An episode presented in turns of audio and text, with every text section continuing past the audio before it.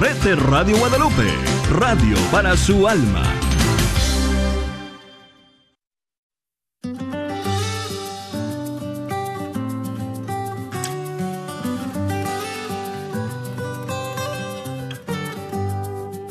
Jesús nos llama a ir al encuentro de su pueblo en todo lugar. Jesús nos llama a ser misioneros, llevando paz y caridad. Hoy es el tiempo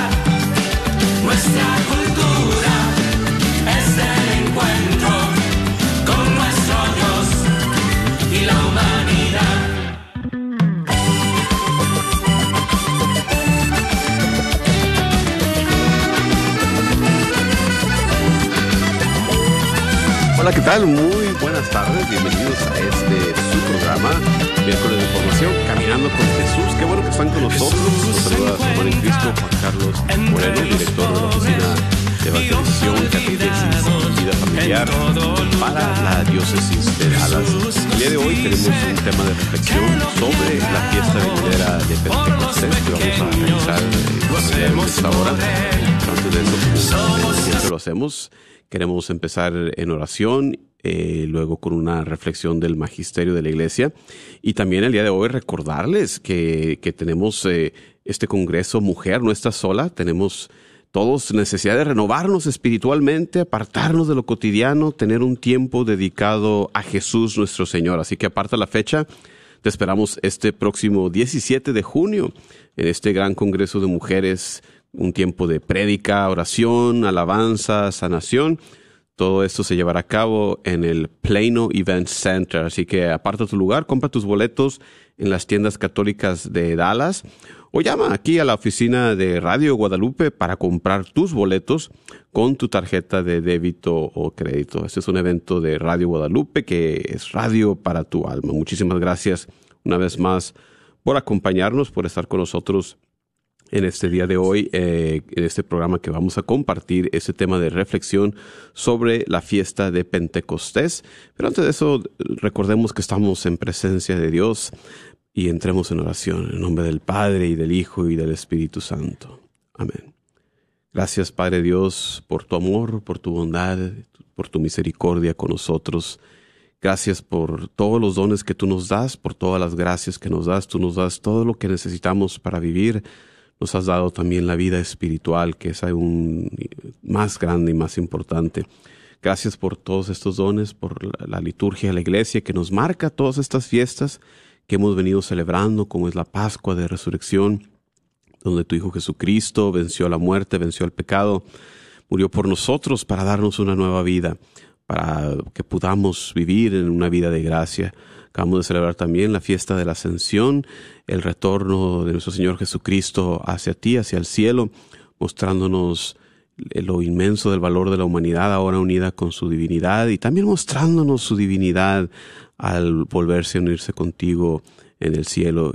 Y en estos días también que nos preparamos en esta fiesta de Pentecostés donde celebramos la venida del Espíritu Santo cumpliendo la promesa de tu Hijo Jesucristo con el derramamiento de sus siete dones. Gracias por todos estos dones, por estas fiestas, por estos, por esta liturgia donde podemos celebrar lo que creemos.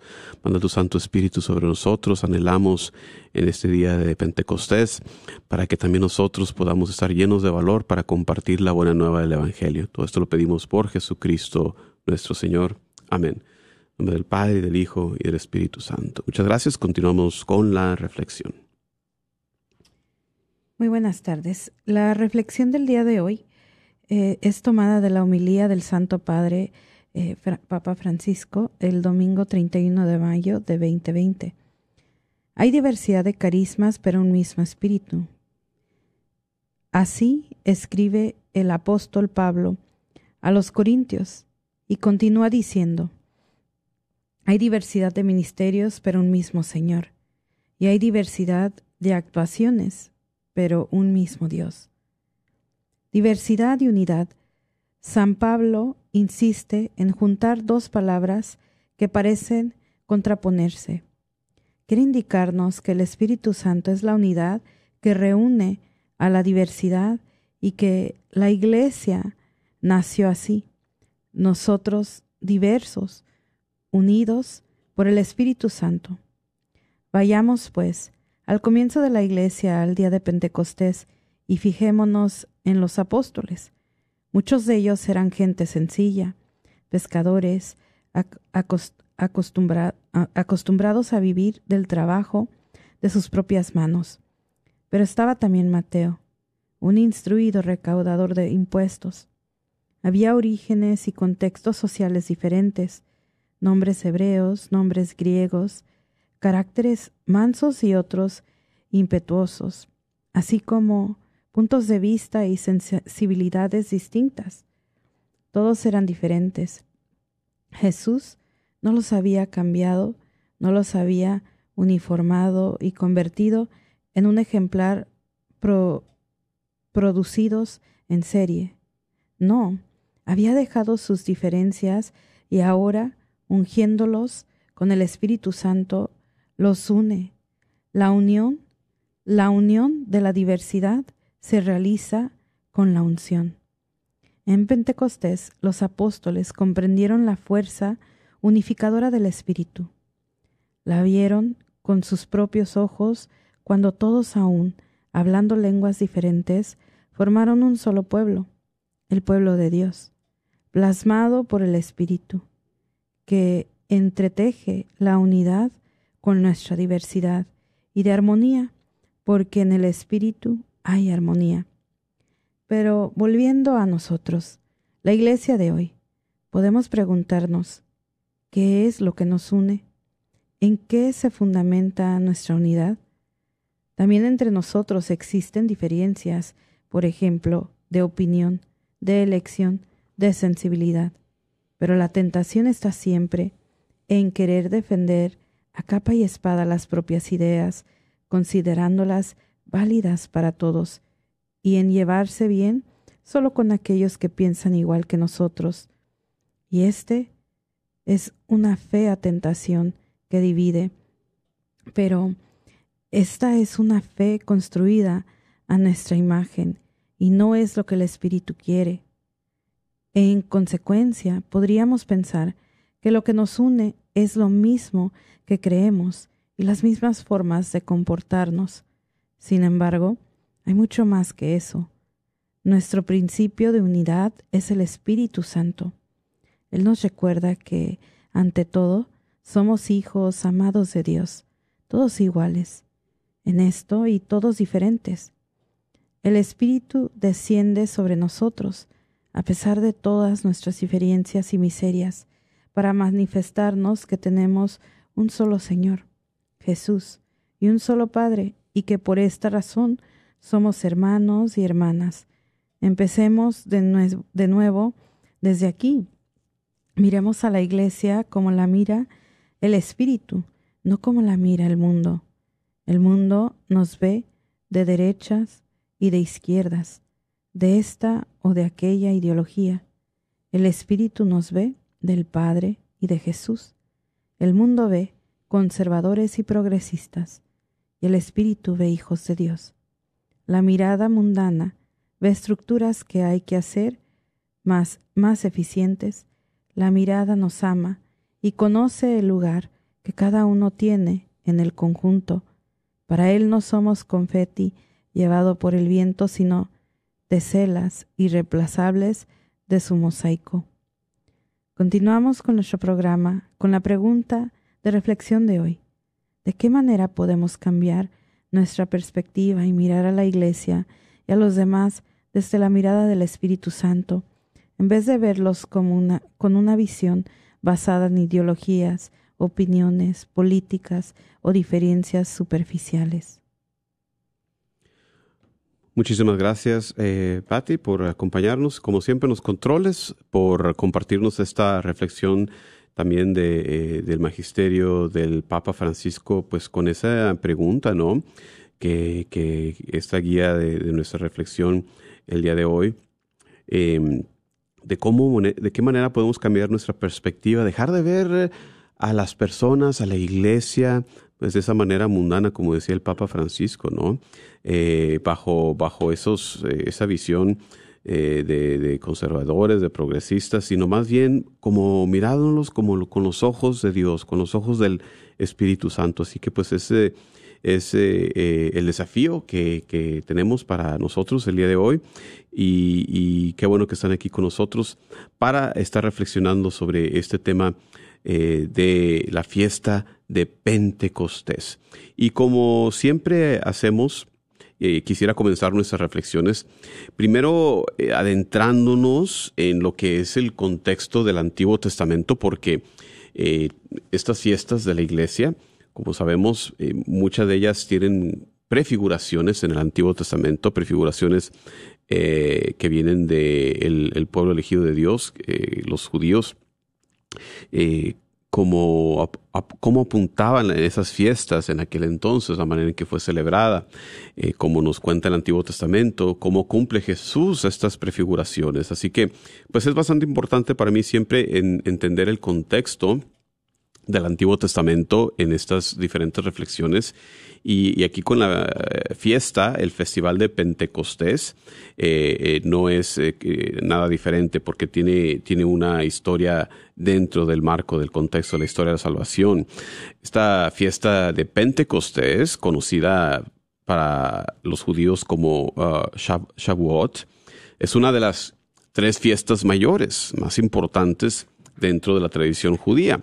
¿Cuáles son estas tres fiestas? Pues la primera, es la Pascua, sigue siendo fiesta central para ellos, eh, Shavuot y la fiesta de Sukkot, la fiesta de las tiendas. Eh, esta fiesta de Pentecostés o Shavuot se celebra 50 días después de la Pascua, así como nosotros, y, conmemora varias cosas. Eh, sobre todo conmemora la entrega de la ley de la Torá a Moisés en el monte Sinaí. Eh, nosotros también tenemos, tenemos que mencionar el, origen de ese término Pentecostés, proviene del griego, como muchos de nuestros términos en la teología de la iglesia, significa 50, refiriéndose a esos 50 días después de Pentecostés. Y hablando de la tradición judía, pues eh, no está ligado esta fiesta tanto con el Espíritu Santo, que, que, es más bien parte de la revelación cristiana, está asociado más bien con la ley, como dijimos, la entrega de la Torá a Moisés eh, la entrega de la palabra de Dios, la Torá, la ley al pueblo de Israel. Y también tiene en sus raíces, como vamos a ver, eh, parte de, la tradición agrícola, la fiesta de cosechas, como vamos a ver. Entonces es un día también de, agradecimiento por la ley, eh, celebración de agradecimiento por, por la cosecha nueva. y dándole gracias a Dios por estas cosas. Entonces, vamos a ver varios lugares donde se menciona esta fiesta en el Antiguo Testamento, eh, fiesta que está, como les digo, asociada, está anclada a la agricultura y a la ley de Dios como fiesta de agradecimiento eh, eh, y, de agradecimiento también por la ley. En el libro del Éxodo, capítulo 23, versículo 16, se hace mención de esta fiesta de Shavuot como fiesta de la cosecha, en la que los israelitas entonces ofrecían, trayendo esos primeros frutos, de las cosechas al templo. Y, debemos mencionar el concepto de sacrificio, ¿no? El sacrificio para los judíos no solamente eran animales, sabemos eso. Se hacían sacrificios no solamente animales, sino también de cereales, de grano, como en este caso de estos primeros frutos, así como también libaciones, que son sacrificios de bebidas, ¿no? De, vino. Entonces, estos sacrificios, eh, el concepto detrás de sacrificar algo a Dios, pues es, es, es el reconocimiento de que de Dios es todo. Dios lo ha creado todo, Dios nos ha dado todo.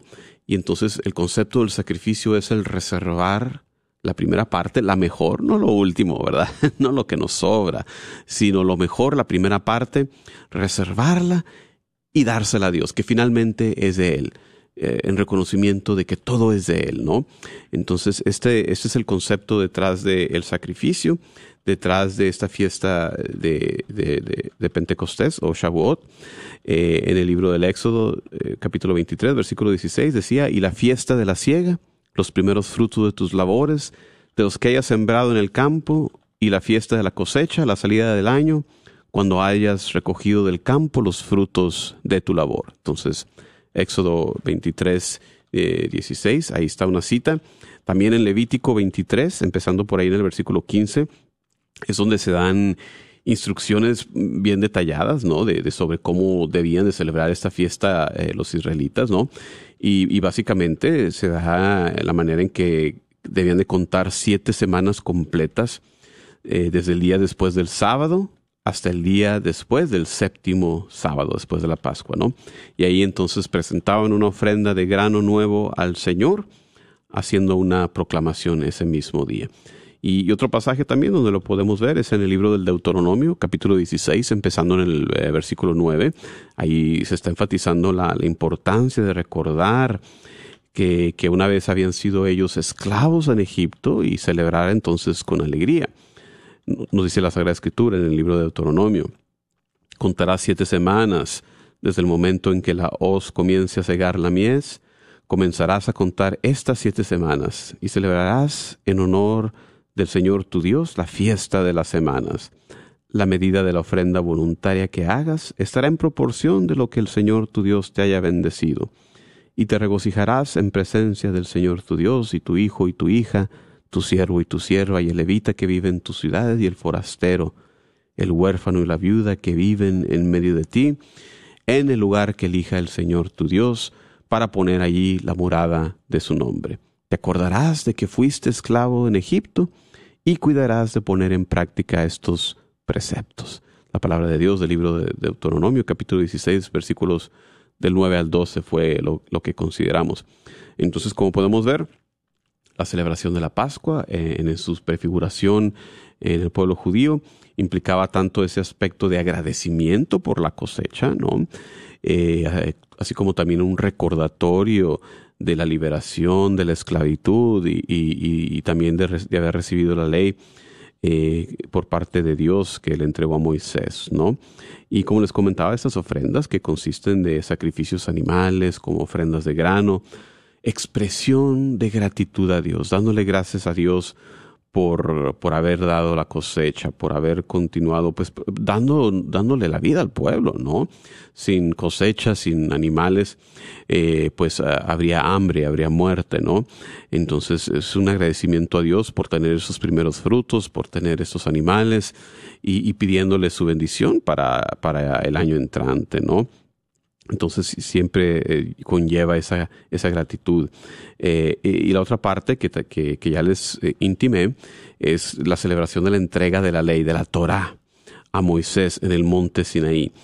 Y, aunque esta conexión de, Pentecostés Shavuot con, la entrega de la ley no está explícitamente mencionada en el, en el texto del Antiguo Testamento, pues sí, sí que se ha llegado a esta conexión en la tradición judía a lo largo del tiempo eh, y ha llegado a ser parte importante de la forma en que los judíos celebran esta festividad. Y, y la base en las Sagradas Escrituras para esta conexión, pues más que nada es la cronología de la Biblia, porque según el libro del Éxodo, los israelitas habían llegado al monte Sinaí en el tercer mes después de salir de Egipto, de acuerdo al libro del Éxodo capítulo 19. Y entonces esta es aproximadamente pues la misma época del año en que se celebra Shavuot, que ocurre siete semanas después de la Pascua. Dado que la Pascua celebra la liberación de los israelitas de la esclavitud de Egipto, pues se, fue interpretando que la llegada al monte Sinaí, el recibir eh, la ley, ocurrieron alrededor del mismo tiempo que esta celebración de Pentecostés. Entonces, por estas razones, como les digo, un énfasis en la gratitud, eh, reconocimiento de la bendición de Dios, en el contexto de, haber recibido la entrega de la ley, que también tiene eh, un significado adicional, porque la ley, la Torah, vista pues desde el punto de la tradición judía, no solamente como un conjunto de mandamientos, sino como la presencia de Dios que nos ofrece su bendición, nos ofrece una guía eh, para, para, nuestra vida. Entonces, eh, el recordar la entrega de la ley es una forma de agradecerle a Dios por esta bendición y reafirmar el compromiso que, que ellos debían de tener, que debemos de tener para vivir nuestra vida de acuerdo a la luz, a la guía que nos da esta ley de Dios. Así que aquí está en este primer segmento, pues eh, eh, las conexiones, las prefiguraciones de esta fiesta de Pentecostés eh, con sus citas en el Antiguo Testamento. Y les recordamos que, que nos pueden llamar al 1-800-701-0373. Estamos en vivo aquí en el estudio, 1-800-701-0373 para que nos compartan su reflexión, su vivencia de la fiesta de Pentecostés, para que nos compartan su reflexión de la pregunta de hoy, de qué manera nosotros podemos cambiar nuestra perspectiva y mirar a la iglesia, mirar a los demás desde la mirada del Espíritu Santo, en vez de verlos eh, con una visión basada en polarización, en ideologías, en opiniones políticas, en otras diferencias superficiales. Llámenos eh, para, para, ver cuál es su testimonio y su reflexión, recordando que el Espíritu Santo es, es agente de unión, ¿no? Es, es catalista de la, de la unión que, que, Cristo, que Dios siempre ha deseado para su iglesia, pues es muy importante que, que hagamos esa reflexión. Entonces, bueno, ahí quedó ese, ese segmento sobre las prefiguraciones, sobre cómo los judíos celebraban el Pentecostés con su base bíblica. Ahora, pues en, el Nuevo Testamento, pasando ya a, la época de, nuestro Señor Jesucristo y, obviamente con la mención de que Pentecostés inaugura la, era de la iglesia, pues en, en el Nuevo Testamento, el libro de los Hechos de los Apóstoles es donde podemos encontrar pues la descripción de el día de Pentecostés ya en el sentido cristiano como el momento en que los discípulos de Jesús reunidos en ese cenáculo reciben el don del Espíritu Santo. En el capítulo 2 del libro de Hechos de los Apóstoles vemos cómo el Espíritu Santo desciende sobre los discípulos en forma de lenguas de fuego empoderándolos, capacitándolos para poder comunicarse ¿no? en diferentes idiomas. Y, con este evento eh, eh, marca para la iglesia eh, el comienzo del tiempo de la iglesia. Y, también es visto pues como cumplimiento de las promesas de nuestro Señor Jesucristo de enviar al consolador, enviar al paráclito, al Espíritu Santo, al consolador, después de su ascensión al cielo, que también acabamos de celebrar en la liturgia de la iglesia el jueves o el domingo pasado, dependiendo de, tu diócesis, ¿no? Entonces aquí vemos eh, eh, Hechos capítulo 2, lo que nos dice. Cumplido el día de Pentecostés, estaban todos unánimes juntos, y de repente vino del cielo un estruendo como un viento recio que soplaba, el cual llenó toda la casa donde estaban sentados, y se les aparecieron lenguas repartidas como de fuego, asentándose sobre cada uno de ellos. Y fueron todos llenos del Espíritu Santo y comenzaron a hablar en otras lenguas, según el Espíritu les daba para que hablasen. Este evento, pues, eh, es un punto de inflexión muy importante en la historia de la iglesia, en esta iglesia temprana, en esta iglesia primitiva, donde los apóstoles que sabemos eh, estaban escondidos, estaban esparcidos después de la muerte de Jesús por miedo a la persecución, se congregan ahora y son llenos del Espíritu Santo. Son entonces dotados de la fuerza, del coraje, de la habilidad, también de hablar en diferentes lenguas. Un evento que tan interesante que es como un regreso o, o un deshacer ese pecado que se había visto de desunión en el libro de Génesis, con el episodio de la, Torre de Babel, donde el hombre al querer acercarse a Dios, o, más bien al querer tomar la iniciativa que no le pertenece sino más que a Dios, decide construir esa Torre de Babel y Dios lo resuelve, confundiéndoles la lengua, al no poderse comunicar. Entonces aquí se da un reverso se da un reverso de esta situación de la Torre de Babel Y ahora, en vez de hablar diferentes lenguas, se entienden. En vez de, de no entenderse, en vez de haber confusión, hay unión, hay entendimiento. Cada quien en su diversidad de lenguas puede entender el mensaje de la buena nueva. Eh, entonces, eh, es un punto de inflexión aquí en la historia de la iglesia, el que los apóstoles hayan recibido el don del Espíritu Santo, que les permite comenzar a predicar el Evangelio por todos lados a las personas de las diferentes naciones que se habían reunido ahí en la ciudad de Jerusalén. Estaba mucha gente, más de lo normal, porque estaban celebrando la fiesta de Pentecostés, que como hemos dicho, era la segunda fiesta más importante. Entonces había muchos visitantes de, otras naciones, como vemos la descripción en los Hechos de los Apóstoles. Así que eh, la celebración de Pentecostés ahora en el Nuevo Testamento se vuelve en cumplimiento, se vuelve en transformación del Pentecostés del Antiguo Testamento. Al igual que, como vimos, el Pentecostés original conmemoraba la entrega de la ley a Moisés, pues ahora el Pentecostés en la era cristiana, en el Nuevo Testamento, conmemora también una entrega, la entrega del Espíritu Santo a los discípulos de Jesús. Pero en lugar de ser una ley escrita en piedras, en, tabletas de, de piedra, pues ahora la ley, esta nueva ley del Espíritu Santo, se escribe, como ya lo había visto el profeta Jeremías capítulo 31, en los corazones de todos los fieles. Y nos capacita, nos empodera para vivir según la voluntad de Dios y compartir así la buena nueva del Evangelio con los demás. Eh, este evento de Pentecostés se describe también en los Hechos de los Apóstoles, pues como marcando el comienzo de la misión de la iglesia en el mundo. Ahora ya con el don del Espíritu Santo, los discípulos pueden predicar el Evangelio, ya no están temerosos, pueden ya esparcir la buena nueva, estableciendo otras iglesias, eh, convirtiendo a, prácticamente todo el mundo conocido, compartiendo la buena nueva sobre toda la tierra.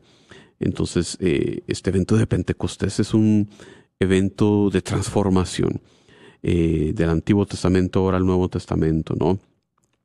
Antes Pentecostés dijimos era una celebración de la cosecha, celebración de la entrega de la ley, pues ahora es una celebración de la venida del Espíritu Santo con sus dones y los frutos que vienen. Entonces sigue siendo un, tipo de cosecha, ¿no? Eh, eh, la entrega ahora de, estos dones, ¿no? no solamente la entrega de la ley. Y así que este evento de Pentecostés tiene pues varios paralelos con la prefiguración de también con la entrega de la ley en el monte Sinaí. Eh, si ustedes recuerdan el pasaje de cuando Moisés recibe las tabletas de la ley en el monte Sinaí, esto sucede en medio de fenómenos naturales como los truenos, los relámpagos, una nube, el sonido de trompetas. Pues ahora aquí en los Hechos de los Apóstoles, por igual, el Espíritu Santo se da a los discípulos en medio también de este tipo de fenómenos, una ráfaga, un viento fuerte, lenguas de fuego. Entonces, en, ambos pasajes, estos eventos pues marcan el comienzo de una nueva etapa de la relación de Dios con su pueblo. Son eventos transformadores. Y así debe ser en nuestras vidas, como vamos a ver también la relación eh, de, este evento de Pentecostés, del don del Espíritu Santo con el sacramento de la confirmación, así es también en nuestras vidas, marca una nueva etapa en la vida del creyente que recibe ese sacramento, que recibe el Espíritu Santo en plenitud, porque ya, ya recibimos una medida del Espíritu Santo en nuestro bautismo, pero ahora recibimos la plenitud de, sus dones con la confirmación y debe marcar entonces el paso a, una nueva manera más intensa de vivir nuestra fe, una manera donde estamos ahora más unidos a la misión de la iglesia, de compartir eh, la buena nueva. Así que, eh, pues esto es eh, este segmento de Pentecostés, ahora también en el Nuevo Testamento. Así que no dejen de llamarnos 1-800-701-0373 para que nos compartan su testimonio, su cómo celebran Pentecostés, cómo ven ustedes eh, el plan de Dios en su inicio en el Antiguo Testamento, ahora cumplido con el Pentecostés cristiano. 1-800-701-0373. También la pregunta de reflexión el día de hoy, ¿cómo podemos cambiar nuestra perspectiva? Mirar a la iglesia, mirar a los demás con esta mirada del Espíritu Santo que quiere unirnos a Dios, en vez de verlos con una visión mundana, como decía el Papa Francisco, basada en ideologías, opiniones políticas, diferencias superficiales. 1-800-701-0373. Pati, cuéntanos, ¿cómo vives tú esta fiesta de Pentecostés? Eh, ¿Cómo ves la reflexión del Papa Francisco, estas prefiguraciones, su cumplimiento en el Nuevo Testamento? Dinos. Pues eh, pienso que más que nunca, ¿verdad? Es importante este mensaje que, que estabas diciendo acerca de la unidad, eh, porque sí, parece que a veces estamos divididos, aún en la misma iglesia. Yo pienso que es eh, esta fiesta de Pentecostés nos debe de, de, unir, ¿verdad? Y que nosotros mismos seamos ese puente de unión para otros. Y bueno, pues Pentecostés, ¿cómo, cómo lo vivo? Bueno, en particular, pues renovando ese mi, mis promesas bautismales. Eh, ahorita estoy haciendo también una novena al Espíritu Santo, entonces recordar, porque muchas veces eh, nos enfocamos solamente en Jesús, Dios Padre, y olvidamos al Espíritu Santo y al fin de cuentas pues es, es, es uno Dios. Eh, pero también pedir su ayuda, que tanto lo, lo ocupamos hoy en día para, para nuestros tiempos.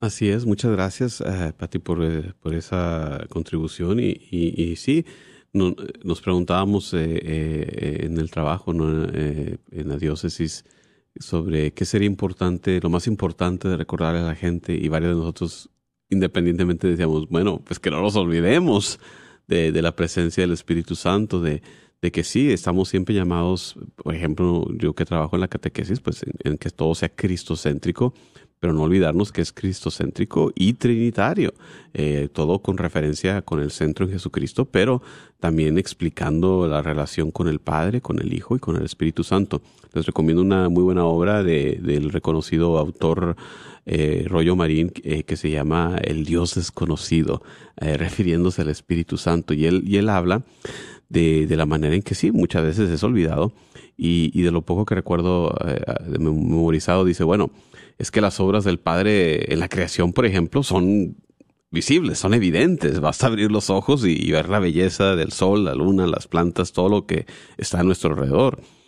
Las obras de, del Hijo, la redención, pues también son un poco más uh, visibles, pero la santificación, que es la obra del Espíritu Santo, pues es más interior, ¿no? Es algo más escondido.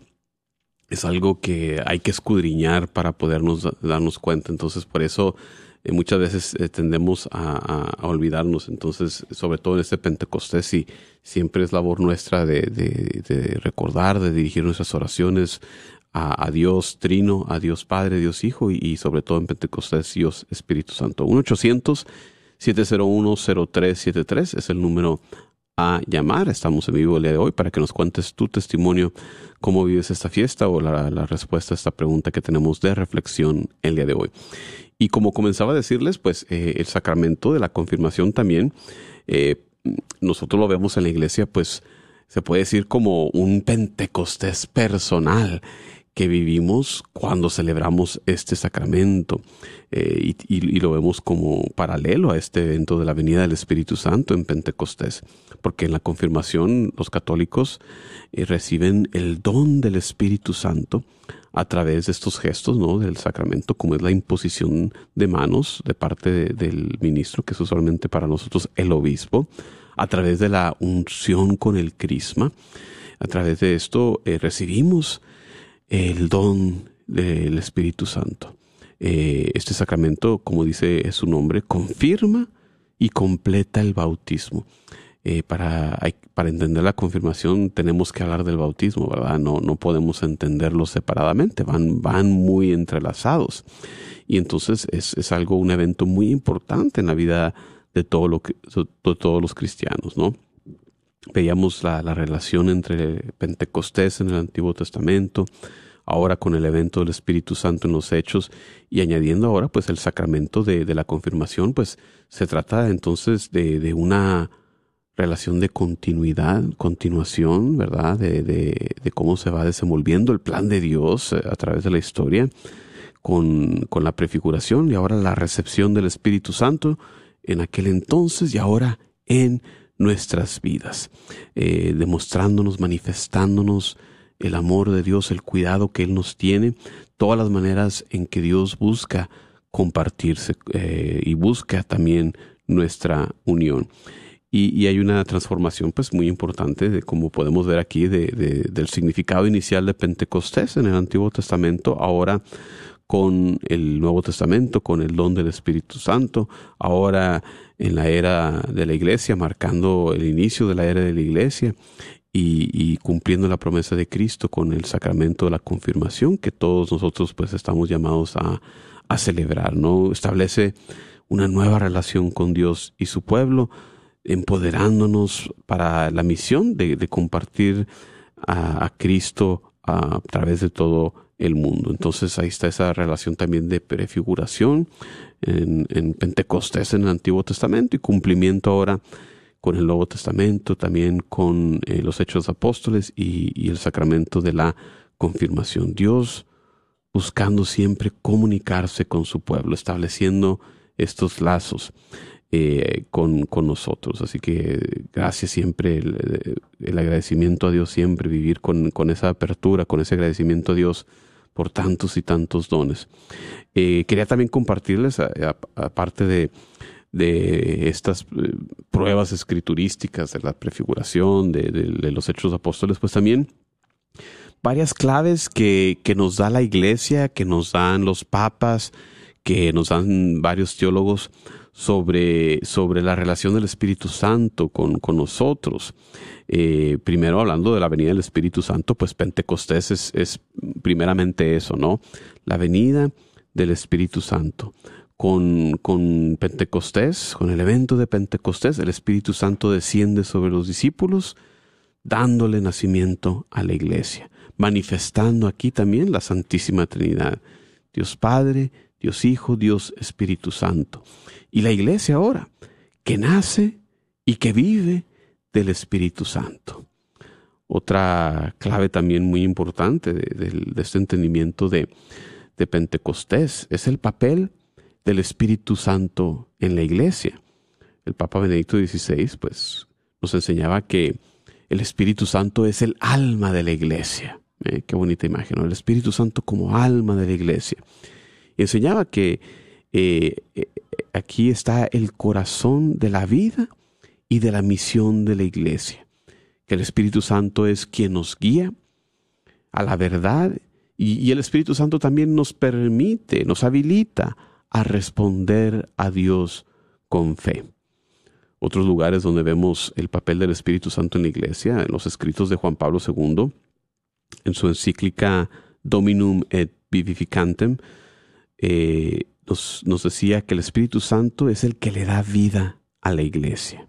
El Espíritu Santo que, está presente en cada sacramento. Si revisamos el, eh, el rito de celebración de cada uno de los sacramentos, vemos claramente la presencia del Espíritu Santo, convirtiendo a través del Espíritu Santo este pan y este vino en el cuerpo y la sangre de Jesucristo por la acción del sacerdote actuando en persona Christi y pero por el poder del Espíritu Santo, uniendo a todos los creyentes a través del bautismo, también vemos la acción del Espíritu Santo, eh, y finalmente Él es quien guía a la iglesia a través de los tiempos hacia la plenitud de la verdad. El Espíritu Santo es quien anima y sostiene la misión de la iglesia al proclamar el Evangelio en todo el mundo. Eh, son las cosas que compartía Juan Pablo II en esta encíclica. El Papa Francisco también ha hablado ah, muy a menudo del Espíritu Santo como agente de la misericordia de Dios. Según el Papa Francisco, eh, el Espíritu Santo es quien nos hace conscientes de nuestros pecados y nos llama a la conversión. Papa Francisco también muchas veces ha resaltado que el Espíritu Santo es quien crea la comunión dentro de la iglesia y es quien nos da la valentía de ser testigos de Cristo. Así que ahí está esa perspectiva de el papel del Espíritu Santo en la iglesia como punto número dos. El primero fue la venida del Espíritu Santo. El tercero es la diversidad de los dones espirituales. Aquí hay una dinámica muy importante que, que tenemos que resaltar, de la unidad en la diversidad. Eh, hemos hablado del Espíritu Santo como causante, como agente de la unidad, pero es una unidad que no significa uniformidad, no significa que todos tengan que estar haciendo lo, mismo. Y e, aquí en ese tercer punto de la diversidad de los dones espirituales, eh, personas como el, Papa Benedicto XVI nos recordaba que el Espíritu Santo le da a cada uno de nosotros diferentes dones espirituales. Ahí está la diversidad. Diversidad, diferentes dones espirituales, pero todos, todos ellos eh, enfocados para el bien común. Todos ellos, aunque son diferentes, tienen la misma meta, encausados para el bien común de la iglesia.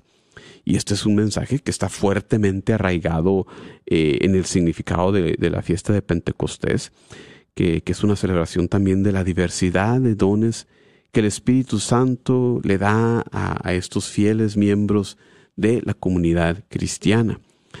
También el Papa Juan Pablo II, en su carta apostólica Christi Fidelis Laici, eh, nos decía que, hablando de la importancia de, reconocer y valorar los diferentes dones espirituales que el Espíritu Santo le da a cada uno de los cristianos. Según lo que nos decía el Papa Juan Pablo II, estos, cada uno de estos dones, aunque diferentes, todos necesarios para la vida y la misión de la iglesia. El Papa Francisco también ha mencionado, hablado sobre esta diversidad de dones en Evangelii Gaudium, por ejemplo, eh, subrayando que cada cristiano debe, tenemos el deber también de discernir cuál es el don de cada uno y cómo es que Dios quiere que usemos estos dones. Así que, pues hablando de esa eh, vocación propia de cada cristiano, ¿no? De, discernir nuestros dones y cómo Dios quiere que los usemos, pues ahí está la dirección a seguir, ¿verdad? Tantos jóvenes, tantos de nosotros todavía que ya después de la juventud incluso nos preguntamos, pues, ¿qué quiere Dios para mí? Pues hay que discernir, hay que hacer oración, empezando por qué te gusta hacer, para qué eres bueno, eh, cuáles son tus dones. Y después, como nos dice el Papa Francisco, ¿qué quiere Dios que haga yo con estos dones? ¿no? Así que ahí tenemos esa dirección. Eh, otros escritores, otros teólogos, pues hablan también extensivamente sobre los dones del Espíritu Santo.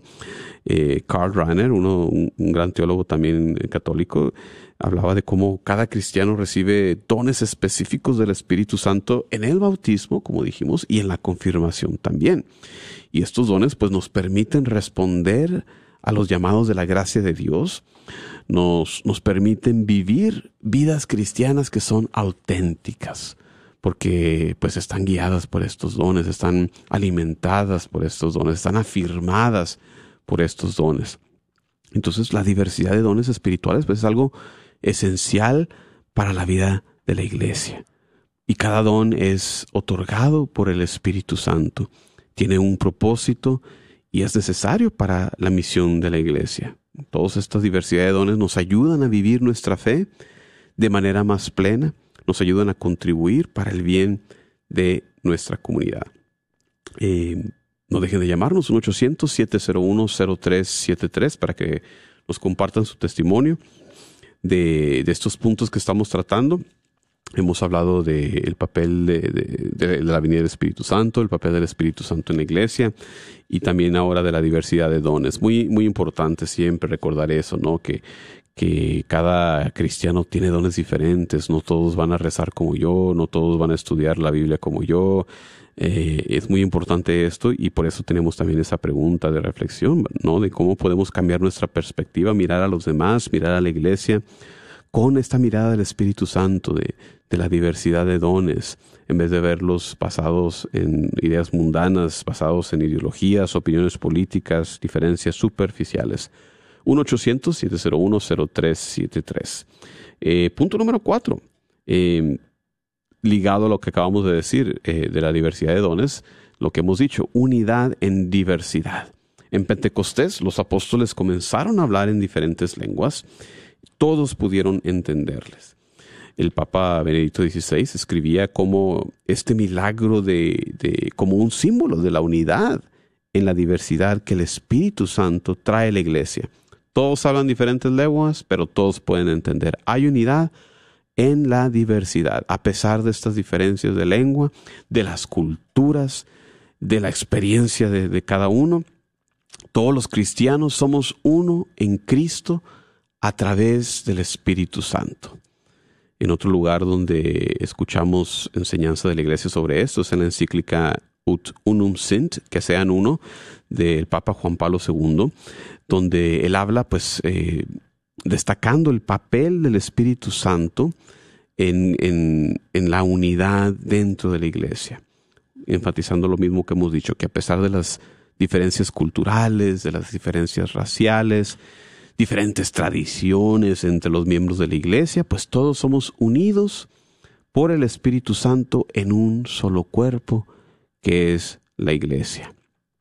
Eh, un teólogo católico que también escribió mucho sobre el Espíritu Santo, Yves, Yves Congar, eh, él, escribe reconociendo el Espíritu Santo, el papel del Espíritu Santo en la creación de unidad en la iglesia.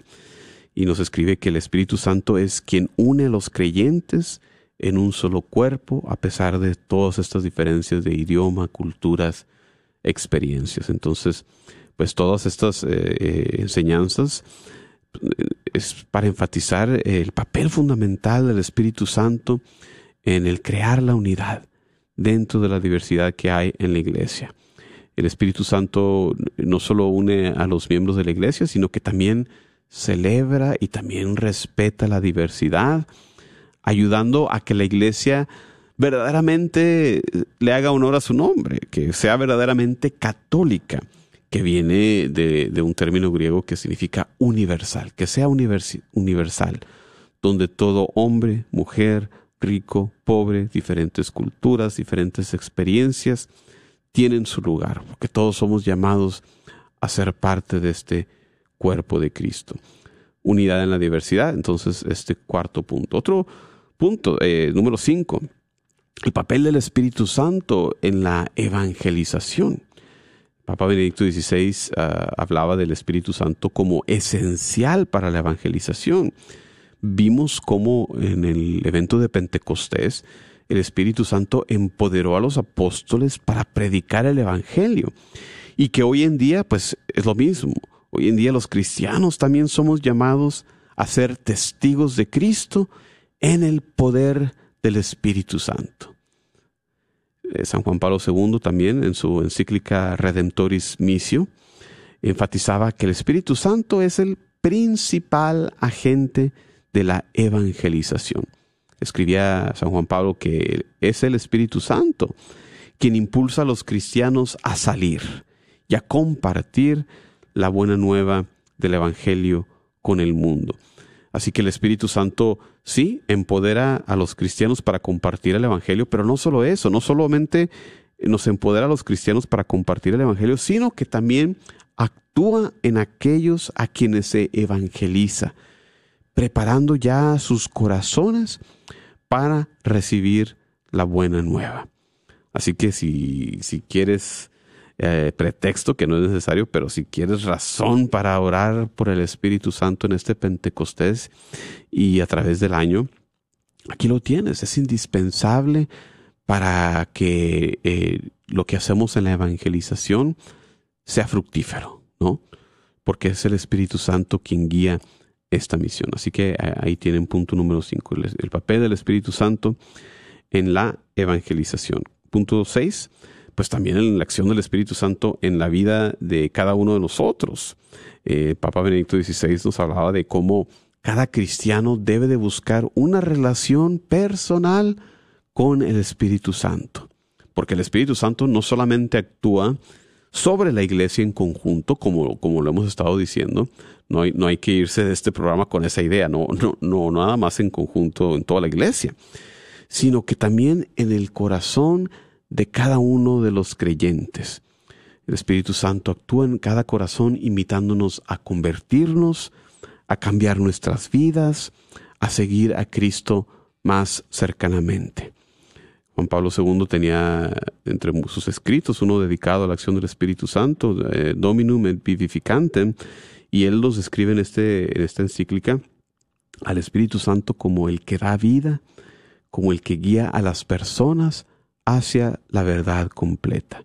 En esta era de confusión, en esta era de fake news, en esta era de, polarización, tan importante de, orar al Espíritu Santo para que nos guíe.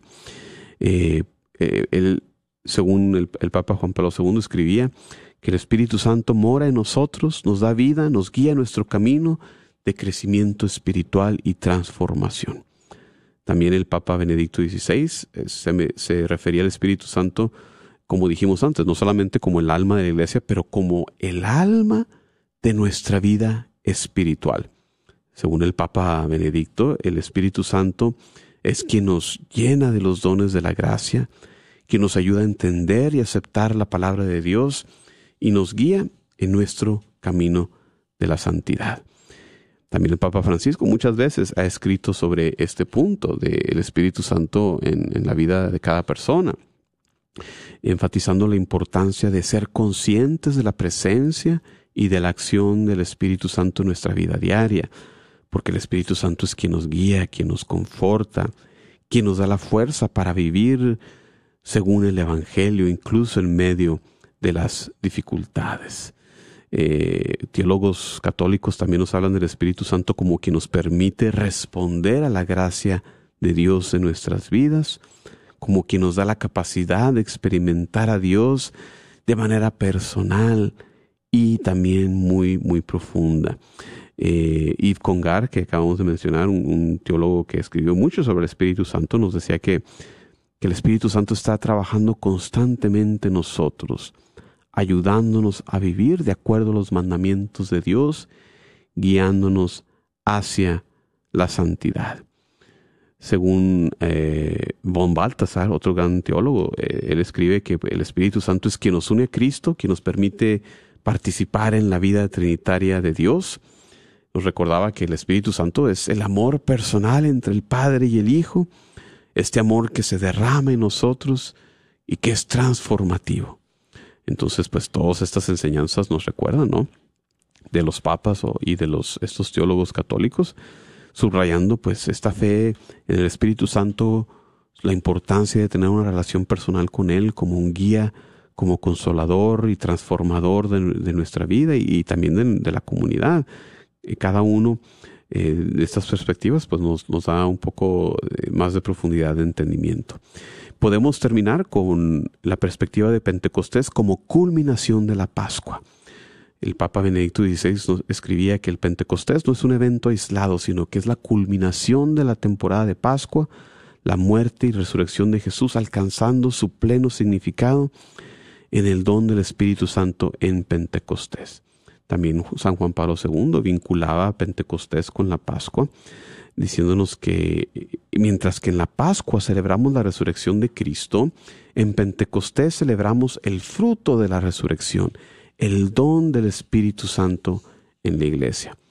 Por su parte, el Papa Francisco también en sus escritos, en una homilía de Pentecostés, conectaba la Pascua con Pentecostés, escribiendo que eh, la resurrección de Cristo en la Pascua y el don del Espíritu Santo en Pentecostés son dos aspectos de una misma realidad la obra salvífica de Dios en este mundo. Así que, hermanos y hermanas, Radio Escuchas, gracias por acompañarnos en estas reflexiones de, Pentecostés, donde hemos recorrido las prefiguraciones en el Antiguo Testamento, eh, el cumplimiento en el Nuevo y luego reflexiones de, las consecuencias de, de la acción del Espíritu Santo en la iglesia.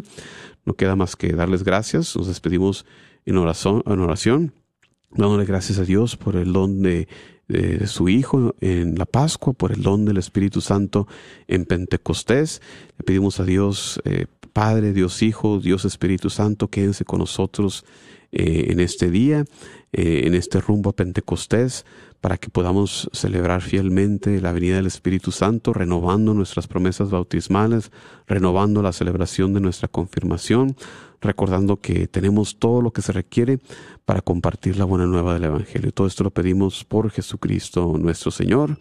Amén. En nombre del Padre y del Hijo y del Espíritu Santo. Muchísimas gracias por acompañarnos. Nos vemos en la siguiente.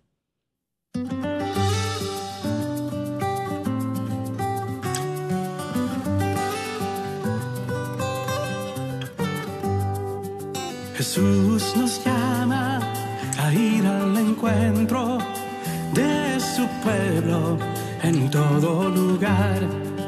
Jesús nos llama a ser misioneros, llevando paz y caridad. Hoy es el tiempo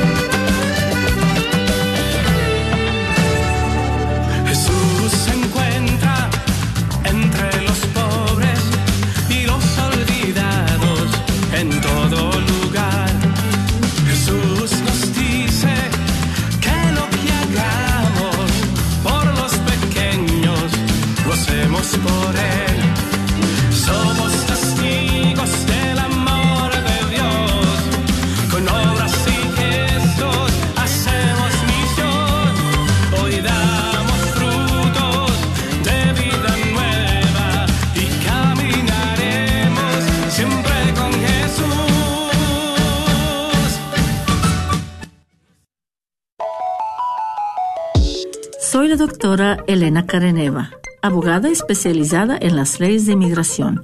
En nuestra oficina vemos a nuestro cliente como uno de nosotros, como familia. Investigamos su historial con inmigración y con las leyes penales. Después, sugerimos la solución porque parece que en 80% de los casos exitosos de nosotros, esos clientes fueron negados por inmigración o rechazados previamente por otros abogados. Si tú fuiste rechazado por otra oficina de abogados o de inmigración, llámenos al 972-446-8884. La ley de inmigración cambia constantemente. Llámenos al 972-446-8884.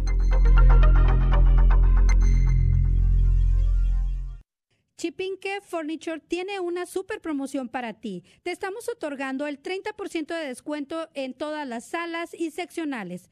Estamos localizados en el 1734 West Bruton Road en Balch Spring. Y te recordamos que contamos con el sistema de financiamiento. Hasta con cero de enganche te lo puedes llevar con mínimos requisitos. Así que aprovecha la super promoción con el 30% de descuento en salas. Contáctanos en el 214-817-2414. 214-817-2414. Te esperamos solo en Chipinque Furniture. Carnicería y Taquería Don Cuco te invita a visitar su nueva tienda localizada en el 1518 Northwest Highway en Garland. Así es, Carnicería y Taquería Don Cuco, número 3. Ya está abierta en Garland. ¿No vives en Garland? No hay problema. Visita su local en Fay en el 2465 Interstate 30 West entre Rockville y Roy City. Recuerda que en Don Cuco Meat Market encontrarás todo lo que necesitas para hacer tus platillos favoritos como en tu rancho. Los esperamos.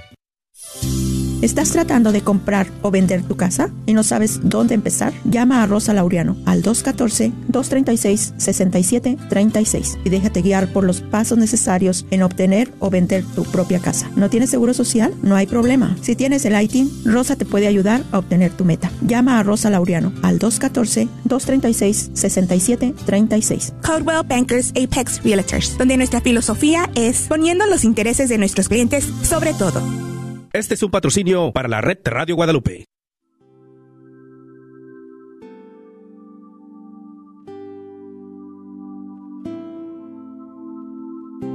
Jesús.